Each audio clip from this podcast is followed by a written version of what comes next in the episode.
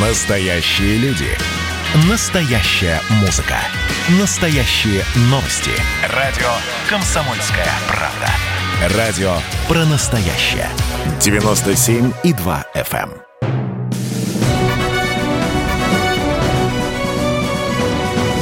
Клуб знаменитых путешественников. Совместный проект Русского географического общества и радио «Комсомольская правда». Здравствуйте, уважаемые радиослушатели. В эфире программа «Клуб знаменитых путешественников». У микрофона постоянно ведущий Евгений Сазонов. А поговорим мы сегодня о замечательной экспедиции, которая совсем недавно закончилась. Это экспедиция Русского географического общества и комсомольской правды на реку Улья.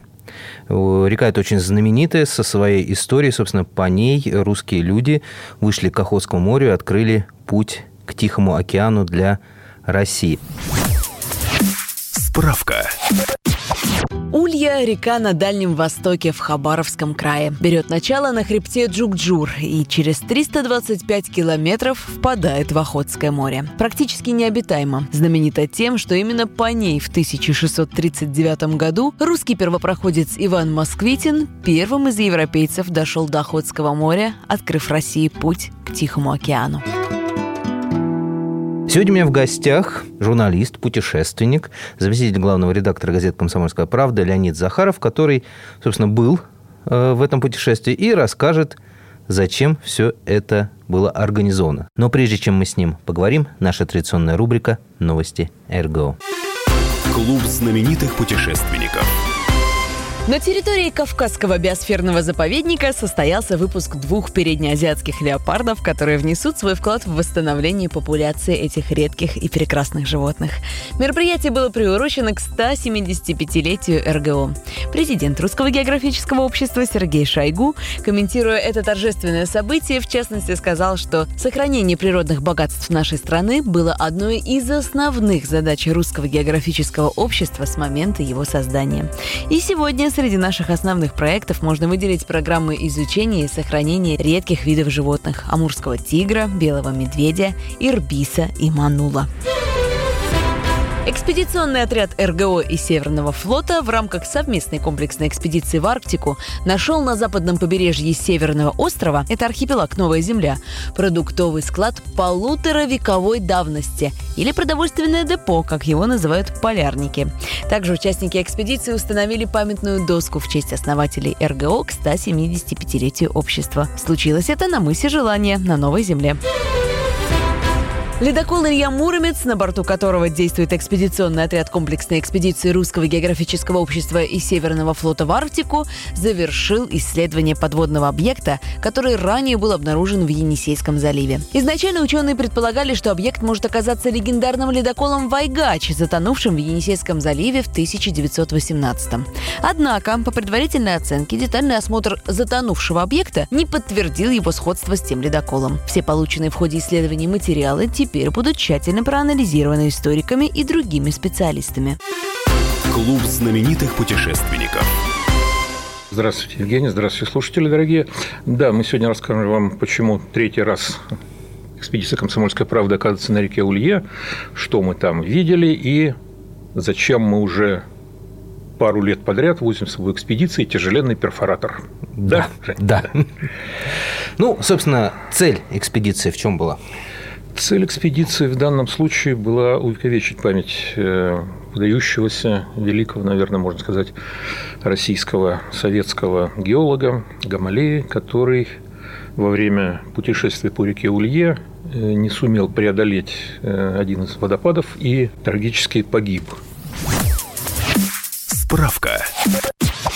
Юлий Николаевич Гамалея, известный советский геолог, разработал собственную методику расшифровки аэро- и космической съемки для обнаружения полезных ископаемых. Работал на Дальнем Востоке и в Сибири, а также в Латинской Америке и Африке. В последние годы занимался разведкой месторождений золота, урана и других редких металлов на хребте Джукджур. Погиб во время экспедиции на реке Улья.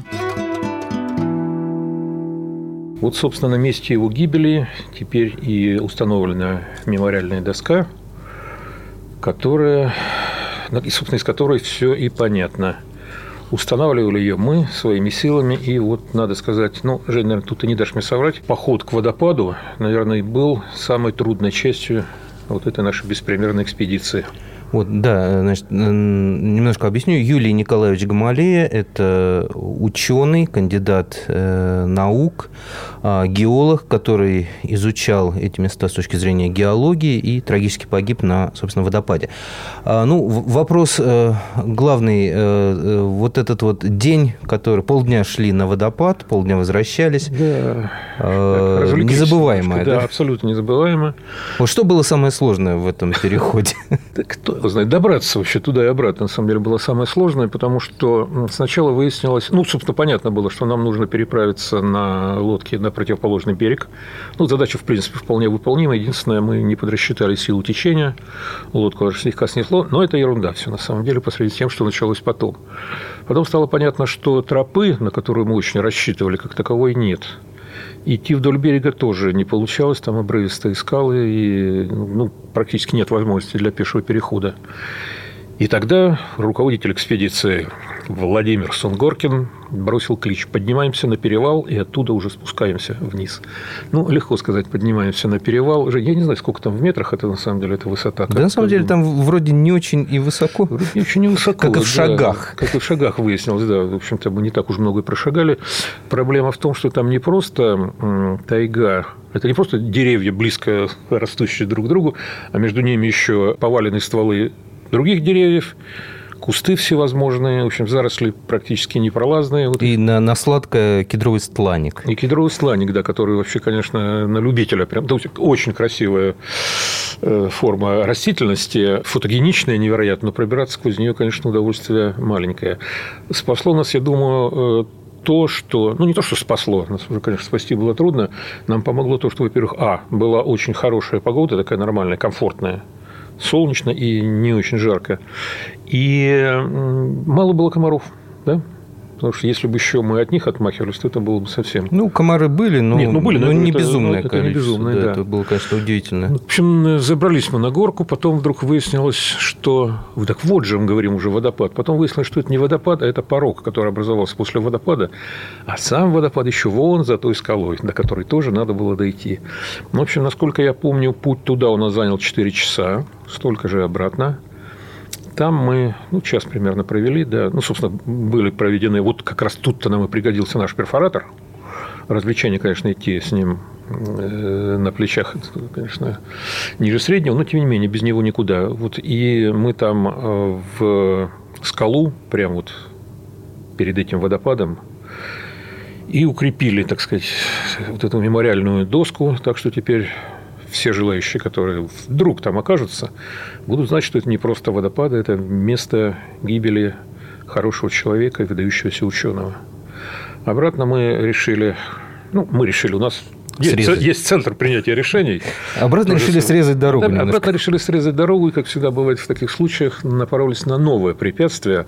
Нужно было еще учитывать. Да, кстати, еще же маленькая деталь мы так начали посмеиваться, а зачем мы, собственно, берем вот эти веревки, мотки, да, ну, ну, на всякий случай, там, ну, для красоты, может, туристы там, да, вот. Так вот, оба мотка веревки нам пригодились, потому что местами были такие э, обрывчики, ну, не совсем уж страшные, но спуститься так вот обычным способом не представлялось возможным.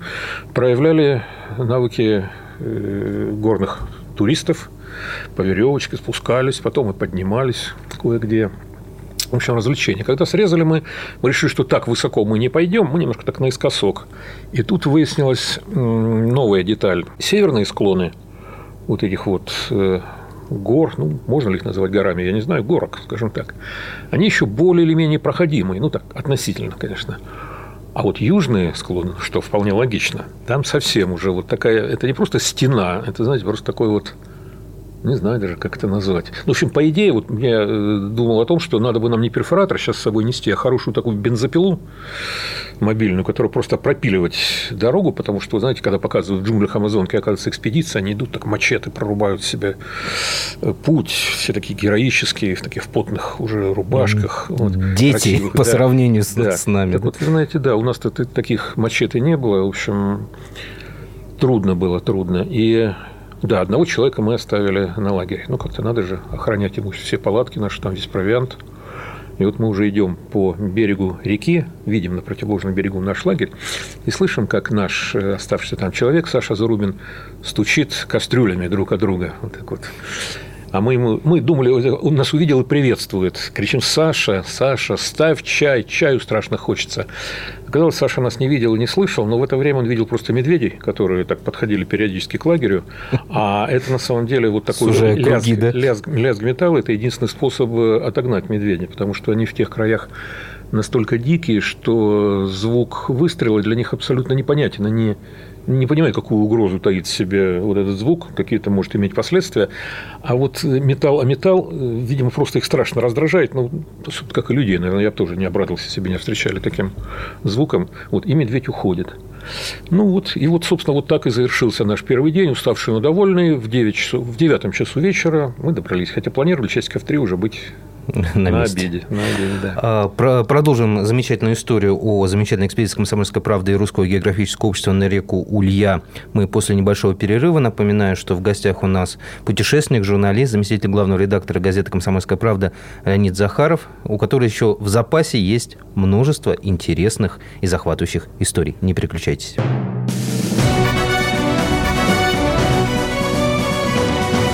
Клуб знаменитых путешественников. Совместный проект Русского географического общества и радио «Комсомольская правда». Георгий Бофт. Политолог, журналист, магистр Колумбийского университета, обладатель премии «Золотое перо России» и ведущий радио «Комсомольская правда». Авторскую программу Георгия Георгиевича «Бофт знает». Слушайте каждый четверг в 17.00 по московскому времени. А что такое деньги по сравнению с большой геополитикой? Мы денег тут не считаем.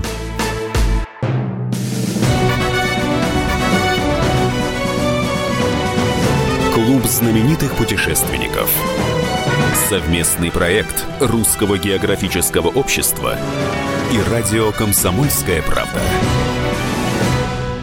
И снова здравствуйте, уважаемые радиослушатели. Возвращаемся в эфир. Э, Напоминаю, что в гостях у нас сегодня Леонид Захаров, путешественник, журналист, заместитель главного редактора газеты «Комсомольская правда».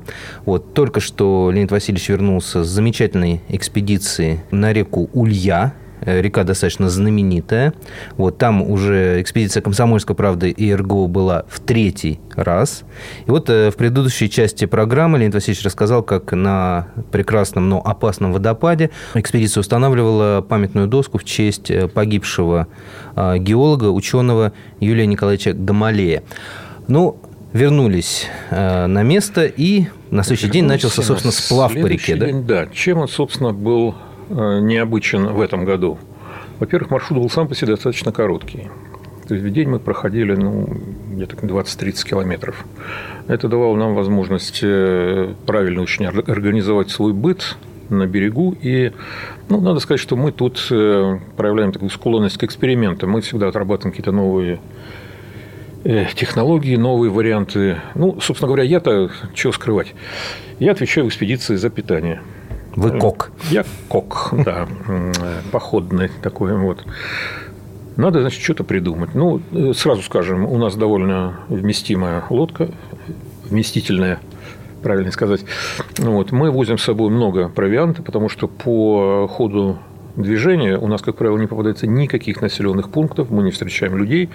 Мы делаем так специально, потому что, чтобы так, знаете, ну, очистить картинку в блоке памяти мозга, так уж окончательно. Много провианта приходится водить с собой, но вы понимаете, что тушенку, какие-то консервы это мы берем с собой, а вот дальше уже начинается интересное. Что можно приготовить из этой тушенки? Какие варианты? Э, макаронные изделия всевозможные. Ну, тут ну, в этот раз, ну чего уж там, давай уж похвастаемся. Был однажды устроен итальянский вечер, да? Э, спагетти карбонар. Ну, правда, вместо говяжьего фарша была тушенка сильно измельченная. Ну, сыр мы тоже с собой возим, поэтому никаких проблем не было. И даже, вы не поверите, была приготовлена пицца. Ну, что такого, собственно, сложного? Мука есть, вода есть, соль есть. Замесил тесто, раскатал лепешку, уложил сверху немножко колбаски, э, томатная основа. Бах, среди тайги вдруг вот при свете нашего фонарика, который висит под куполом, чуть не сказал цирка, нашего такого основного штабного, э, штабной нашей палатки, бах, появляется пицца, паста. Ну, в общем, красота какая-то невероятная. Грибы тоже собирали мы. С грибами экспериментируем в самых разных формах. То отвариваем, то не отвариваем их. Но тут мы целиком доверяем нашим грибникам, которые хорошо разбираются в том, какие грибы надо брать, какие не надо. Вот, что еще? Рыба.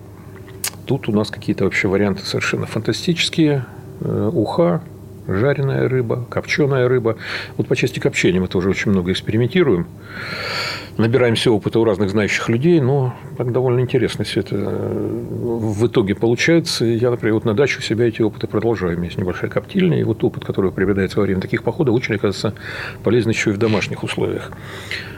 Э, Леонид Васильевич, а река и тайга способны прокормить стражущего путешественника? Ну, меня, наверное, вряд ли. Больно, больно прожорлив, скорее всего. Ну, в принципе, да, если это опытный таежник, а я себя к таким отнести не могу. Ну, в принципе, все участники нашей экспедиции, ты знаешь, это люди, в общем-то, городские, как бы, которые просто дают себе такую дозу адреналина. Ну, я бы, наверное, все-таки не смог продержаться там на подножном корму. Но, собственно, газета «Комсомольская правда» периодически публикует истории о том, как человек там, две недели блуждал в тайге, ел ягоды, собирал грибы, какие-то там капли росы собирал и выжил прекрасно. Еще и избежал встречи с какими-нибудь опасными животными. Так что, вот, скажем, Улья э, в тот момент, э, когда мы там были, все же способна. Потому что если, ну, грубо говоря, человек сумеет добывать рыбу еще себе при этом, ну, собственно говоря, Хорошо, возвращаясь к истории о медведях, о медведе, который гулял вокруг э, лагеря, сужая, так сказать, радиус своих прогулок в первый угу. день, э, по пути дальнейшему много ли медведей встречалось, и как ну, они себя вели? Нет, Жень, в этот раз, ну, ты знаешь, как-то у нас э, не сильно по этой части сложилось. Ну, наверное, штук, штук 10 медведей мы видели, это мало для этой реки. Это очень мало, потому что во время нашего первого похода много лет назад на реку Улью мы за неделю с ребятами увидели 87 медведей. То есть был рекордный день, когда вот 21 встреча с медведями. И это, надо сказать, очень такое впечатляющее зрелище. Еще характерно в этот раз, что медведей было не только мало, но мы ни разу не встретили э, медведиц с медвежатами. К счастью. К счастью. Хотя это, конечно, самое, наверное, такое живописное интересное зрелище. А медведица, она ведь, ну, естественно, как всякая хорошая мать, она очень охраняет своих детенышей, поэтому ведет себя гораздо более настороженно, а порой агрессивно, чем обычный одиночный медведь. Вот. Но зрелище это преумильное. Я помню, мы однажды видели, как, ну, с лодки вот мы видели, как медведица, три медвежонка, это она видит нас и уводит их куда-то в заросли, а потом мы видим, значит, что происходит. Она идет вдоль берега, а эти трое медвежат стоят на трех разных деревьях, вот так вот, и так вот головами туда-сюда поглядывают, собственно, что такое, что произошло, почему мамаша так вдруг нас сюда загнала. Вот. В этот раз мы видели только взрослых медведей, ну, таких умеренно, в меру упитанных, скажем так. Ну, я думаю, у них э, еще есть хорошие шансы набрать веса для того, чтобы спокойно отойти в спячку. Ягод, как я уже говорил, много. Рыбы для них более чем достаточно в этот раз. так что с медведями как раз все нормально. Ну, вообще, конечно, надо сказать, что э, при всем том, что медведь это, ну, я считаю, что это может быть самый могучий хищник – из тех, которых можно увидеть вот э, в России или в европейской, или в Европе, по крайней мере. Вот. Э, ну, потому что, грубо говоря, так, давайте уж говорить, от тигра можно, допустим, забраться на дерево. Не приведи Господь такую встречу, конечно. Вот. От медведя-то на дерево не заберешься, он тебе и там достанет. При этом зверь очень быстрый, невероятно мощный, и сообразительный. На контакт с человеком сам не идет, никаких обострений не ищет. Собственно, мы же когда вот э, уходим э, на пешие такие, скажем, скажем так, прогулки в тайгу, достаточно включить какой-нибудь источник звука в виде маленького ну, не то что радиоприемника, но смартфон какую-нибудь музыку там включить, или просто напевать песенку. Это важно для того, чтобы медведь услышал, и он уже никогда не подойдет. Он сам куда-то уйдет в сторонку, так что вы, может быть, даже этого и не заметите. Так что на самом деле звучит это все, конечно, очень эффектно. Разумеется, вот все мы, когда возвращаемся из этих походов, ну, уже в кругу семьи там начинаем, и вдруг выходит медведь и так далее. Звучит действительно так, а, невероятно. Да Неужели медведь? Неужели действительно медведь? Боже мой. Да, медведь, бурбон, монстр. Вот. Э, но на самом деле так вот в нормальной среде медведь опасности прямой для человека не представляет. По крайней мере, в, эту, в этот сезон если это не какой-нибудь погранок, тем более, но это уже отдельная совершенно тема. Последний вопрос, поскольку времени осталось совсем мало. Вот на реке Улья что самое красивое, на ваш взгляд, и самое интересное? Ну, скалы, наверное. Вот мне скалы ужасно нравятся. Я всегда, когда вот мы с борта нашей лодки наблюдаю, во-первых, все это очень причудливо как-то, понимаете. Во-вторых, это невероятно мощно. Как-то ты оказываешься как, как будто в каком-то каньоне, и скалы эти порой довольно высокие, они очень разные по структуре, там породы же тоже меняются, ну, в верховьях одни, в низовьях э, другие, но, наверное, вот это самое красивое. И э, если уж так еще говорить, то, ну, хотя это тоже имеет отношение к скалам, это осенняя растительность по берегам. Вот мы как раз были, когда начиналась только осень. То есть вот в первые дни первые два дня мы вообще не видели ни одного желтого листа. И вот потом, когда идем, идем в сторону Охотского моря, появляются то тут, то там какие пятнышки, островки э, золотые такие. Это, конечно, невероятно красиво. Но уж потом, когда мы ехали вдоль берега Охотского моря на автомобиле «Урал», мы еще увидели красивую такую приохотскую тундру. Это такое буйство красок, красное, зеленое, желтое, все. Плюс серое такое грозное небо. В общем, красота невероятная. Вообще, конечно, тут надо было сказать, но, но самое главное в этих краях – это люди, да? с их радушием и гостеприимством. Нет, по ходу маршрута людей не видели. Добрые люди нам потом помогали, когда мы добрались до Охотского моря. Помогали нам выбраться оттуда как следует. Ну, про них мы отдельно, я думаю, расскажем большое им, собственно, за это спасибо. А вам спасибо, уважаемые радиослушатели, за то, что слушали нас сегодня. Надеюсь, этот рассказ был вам интересен про реку Улью. У нас будет еще несколько программ, посвященных этому путешествию, более объемных, а, более подробных. Собственно, и более подробно мы расскажем о судьбе а, геолога Юрия Николаевича Гамалеи, как он погиб, что там было. Да, и, наверное, о судьбах еще других людей, которые там бывали еще в 17 веке, которые вот Иван Москвитин и вся его бригада, скажем так. Там действительно много интересного, потому что действительно вот удивительно, какую реку не возьми в тех краях, да, она, как сказать, невероятно интересная, с кучей историй. Ну, вот по таким рекам, собственно, мы и ходим. Да. Спасибо огромное, уважаемые радиослушатели. В эфире была программа «Клуб знаменитых путешественников». В гостях у нас был, э, напоминаю, Леонид Захаров, путешественник, журналист, заместитель главного редактора «Комсомольской правды». А, у микрофона был постоянно ведущий Евгений Сазонов. Всего вам доброго и изучайте географию, царицу И наук. путешествуйте вместе с нами, потому что водный туризм – это весело. весело.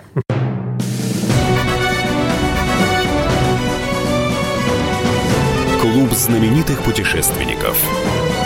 Совместный проект Русского географического общества и радио «Комсомольская правда».